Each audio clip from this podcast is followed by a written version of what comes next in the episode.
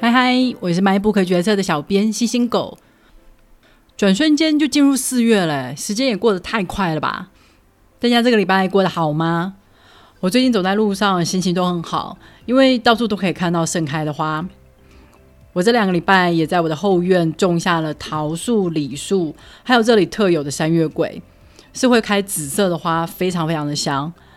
希望很快就可以看到它们也开花。如果成功结果的话，到时就拿来酿酒，好期待哦！让我们来介绍这礼拜的书。这礼拜我们要继续介绍《伊凡的战争》这本书，讲的是苏联在二次大战的历史。上个星期我们讲到，苏联军队在经过了史达林的政治清洗以后，军队的领导阶层大量的被替换，结果出现真空。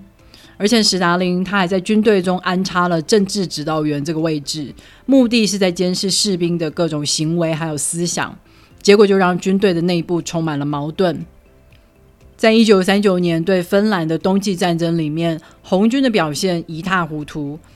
纳粹德国原本觉得苏联家大业大，不敢对他们动手，结果这场战争让他们看清，他们不过就是一只纸糊的老虎。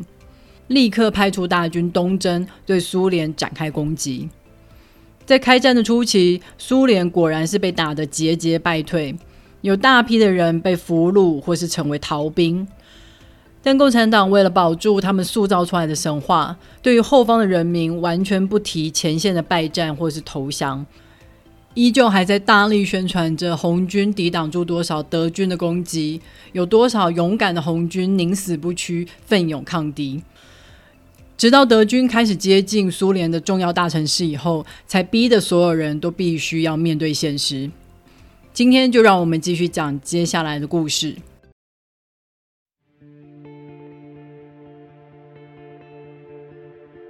从前线逃离的大批难民，带来了德军在占领区大规模的枪杀还有折磨战俘的消息。如果曾经有任何一个苏联人觉得，只要能够和平的话，谁来统治应该都无所谓。现在也开始坚定了要复仇、要抵抗的决心了。曾经苏联广大的领土让人民误以为战争还有时间，战争还很远。但当战线逐渐逼近这些大城市的时候，所有人都开始感觉到危机迫在眉睫。原本在报纸上看到那种为国家而战、为领袖而战的口号，会觉得很空虚。但现在居然开始产生共鸣了，因为人们开始感觉到，哇，德军是在灭绝我们这个民族。诶，在这场灭绝战争里面，没有任何人能够幸免。继之前的逃兵命令之后，一九四二年，史达林又再度发布了一道更严格的命令。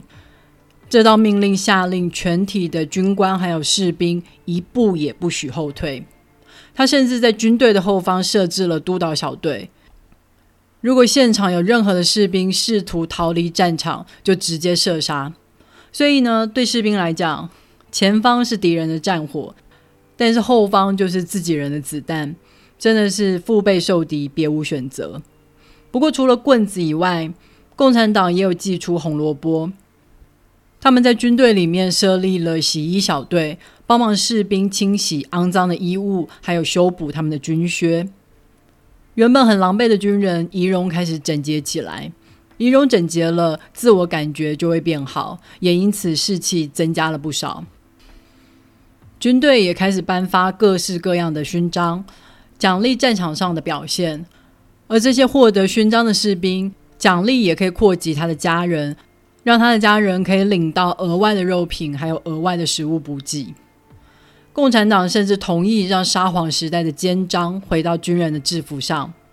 肩章代表的就是军人的阶级，原本应该是支持无产阶级革命的共产党深恶痛绝的象征，但现在为了塑造军队的纪律，他们同意让肩章再度回到军官的身上，让军官的位阶一目了然。指挥权也再度回到军官的手上，不用再看政治指导员的脸色了。比起过去只有进攻的战略，现在的红军领导开始务实的规划防守，军民一起合作搭建防守的地下屋，每间地下屋都可以供数百人住在地下，好度过寒冬。他们还设立大量的战地医疗站，准备接收前线的伤兵，做好长期抗战的准备。城外遍布了反坦克还有反步兵的地雷，避免德军突袭攻城。之前被摧毁的军工厂，现在已经在后方重建了，夜以继日的生产子弹、炮弹、坦克。现在坦克小组终于有了自己专属的坦克，他们可以密集的训练。坦克作为队上的一员，也受到组员无微不至的照顾。过去抛锚的状况可谓是大大降低了。一点一点的措施，让红军开始凝聚向心力。恢复荣耀的红军，终于开始相信，他们努力真的可以获得最后的胜利。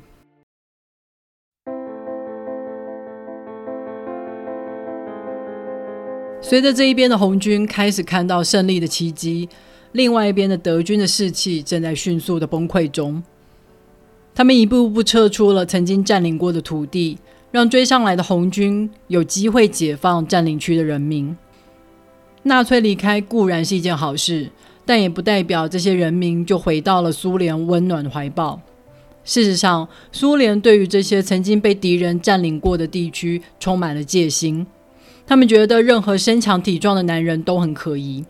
所以他们成立了反间谍小组，过滤解放区的可疑人士。如果一个人被逮捕之后，他就会被假定是叛徒，是有罪的。除非他可以提出证人证明他并未通敌，不然他就会被送去惩戒营。惩戒营的人会被前线派去执行一些自杀任务，例如清除敌人的机关枪。在机关枪子弹用尽之前，所有的人都只是火箭靶。几秒钟就会有几十人倒下死去。即使有机会活下来，在军队里面，惩戒营的人也会受到差别待遇，例如只能领到一半的食物。事实上，有些靠近欧洲的地区，例如现在乌克兰的西部，在二次大战开战之前，他们甚至都不是苏联的土地。但随着红军一路向西，他们全部被红军解放了。还被迫加入了红军的队伍，替苏联打仗。一路追着溃败的德军，现在红军终于正式踏上欧洲的领土。在此之前的二十几年期间，所有的人都被共产党教育，资本主义是万恶的源头，只有共产社会才有办法让每一个人过上幸福的生活。但当他们第一次看到罗马尼亚的农庄的时候，心里真是百感交集，充满了疑惑。这些农家子弟从小就被党没收了土地，分配到其他的集体农场，因为党说这才是最有效率的方式。但很明显的，相较之下，资本社会的农场看起来是比较富有的。他们一开始先是觉得着迷，然后觉得有些嫉妒。等到他们踏上德国之后，所有的情绪转变成为愤怒。这些德国人生活明明过得比我们好，为什么还要来侵略我们？这些愤怒全部转变成在欧洲土地上的疯狂报复，还有掠夺。红军洗劫了每一个他们经过的地方，在他们吃饱喝足之后，就把抢来的战利品寄回家。军队也默许这些行为，甚至定出了规定：士兵每个月能寄五公斤的包裹。军官有特权，可以寄十公斤包裹，里面最受欢迎的是食物还有衣服，但有时候也会寄一些没有太大用处的物品，像是脚踏车。那时候根本没有多少苏联人会骑脚踏车，还有打字机。德文的字母系统跟俄文根本完全不一样啊！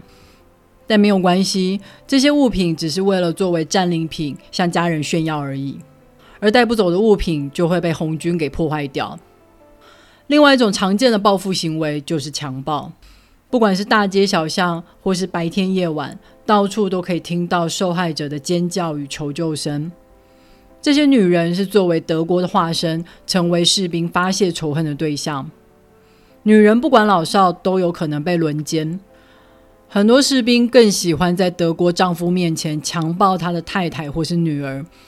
因为可以达到双重的目的，既发泄了欲望，也羞辱了德国男人。如果有军官想要维持军纪、喝止这些暴力行为的话，就会被下属抱怨：怎么可以同情敌人呢？关于这些罪行，当然不可能出现在官方的战史当中，就连那些被标注了机密的军事档案里面，也没有多少的记录可以查询。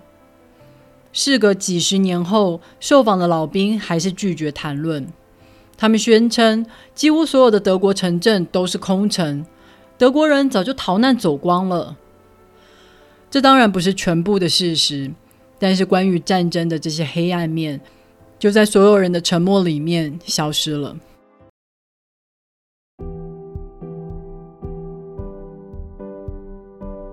现在战争结束了，但还有一个大问题需要处理，那就是战俘。在战争期间，有数百万的红军成为战俘，虽然其中只有少部分的人能够活到战争结束，但留下来的数量还是非常的庞大。这些战俘曾经以为。啊，终于可以回家跟家人团聚，殊不知根本是太天真了。这些被德军归还的战俘，立刻被苏联送往了另外一个拘留营，因为共产党说必须要过滤这些人，找出藏在这些人里面的间谍、懦夫与叛徒。这些人没有例外，全部都会被先当成定罪者，他们必须自己证明无罪。例如，提供三个证人证明自己不是逃兵，也没有为敌人工作。审判的过程可能长达数月，甚至是数年。二次大战是在一九四五年结束的，但是直到五零年代，都还有战俘还在等待，没有被释放。等待审判的期间，这些战俘会被派去做各种的劳力工作，所有的人都看不起他们，侮辱他们，也不会给他们任何的工作报酬。因为他们全部被当成背叛祖国的犯人看待，斯大林政权秉持的信念就是宁可错杀一百，也不愿放过一人。很多的军人在战胜之后，不免会开始想象，他们的牺牲一定能换来一个比较美好的世界吧。而且在这场大战之中，苏联终于跟英美成为了盟友，虽然时间非常的短暂。但这可是打开了自一九一七年就关上的大门呐！想必之后一定会跟西方有更多的往来，出国旅行、念书都有可能吧。这些军人写了各式各样的谏言给党中央，例如他们会希望可以取消集体农场，把土地还给人民；他们想要更多的自由，更多的教育机会。在这么多的谏言里面，还是没有任何人触及政治改革、要求民主。即使他们是这么的温和、这么的小心翼翼，史达林政权还是一点希望都没有给。事实上，现在满地疮痍的国家正需要大量的强迫劳动，每一个人都会被政府放到他应该在的位置，没有个人的自由可言。对共产党来说，人民就是这部国家机器里面可以替换的零件而已，每一个人都是可以牺牲的啊！所有士兵在回家之前都会被警告，有些战争的事情必须要闭嘴，绝口不提，不然退伍的生活津贴就会取消。在经历过这么残酷、这么惨烈的战争之后，这些退伍军人必须相信，他们有个高尚的目标，才能说服自己，这一切的牺牲都是值得的。不然，很多幸存下来的军人都会陷入一种迷惘的情绪：为什么是我活下来？为什么其他人都死了？之前有德国纳粹这个敌人时，他们的目标就是要对抗法西斯；而当共产党是国家的代表时，他们就继续拥护共产党，把共产党当成目标，即使共产党各种倒行逆施，也坚定不移的继续支持。因为他们的目标是跟爱国绑定在一起的，而国家是与党绑在一起的。如果你要爱国，你就必须爱党。在苏联瓦解之后，强行进入资本社会的俄罗斯，曾经有很长一段时间跌入了谷底。而普京在油价高涨的时代帮助之下，让俄罗斯重返了荣耀。结果就让很多人民把国家荣耀跟普京绑在一起。如今，普京打算继承打赢二战的历史，也打算夺回二战以后占领的土地。但是，现在俄罗斯的战况总是时不时的就让我想到二战时的苏联。难道普京还打算在现代打一场以人命堆叠起来的惨胜吗？听完这两集的故事，大家都知道这根本算不上胜利啊。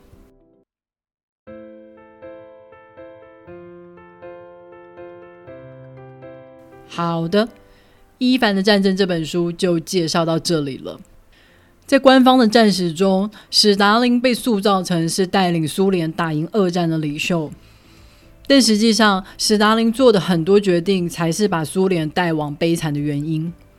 在战争之前，他为了巩固自己的政权，不惜把斗争伸进了军队里面。他换掉有威胁性的将领，这让德军逮住了机会，敢进攻苏联。